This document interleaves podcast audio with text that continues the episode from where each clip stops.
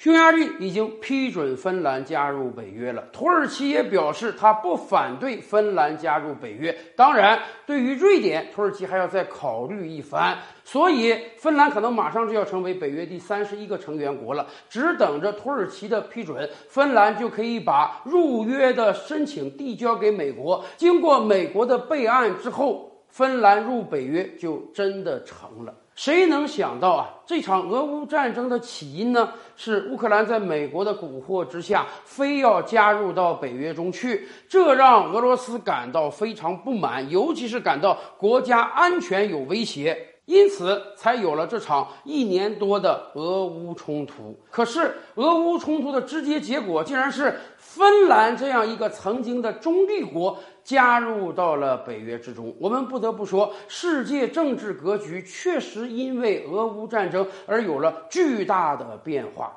曾几何时，我们知道，苏联时代，芬兰和苏联是打了一仗的。虽然那一仗苏联取得了惨胜，芬兰维持了自己的独立，但也正是因为这样，芬兰了解到了苏联强大的实力。因此，二战之后，芬兰彻底的选择了中立。在两大阵营对峙之时，芬兰是不敢偏向于美国的。一度，芬兰的外交主权都被苏联拿走。因此，国际政治史上有一个。芬兰化的名词，它的意思就是小国在面临一个强大邻居之时，应当如何保持自己的中立，以保持自己主权的完整。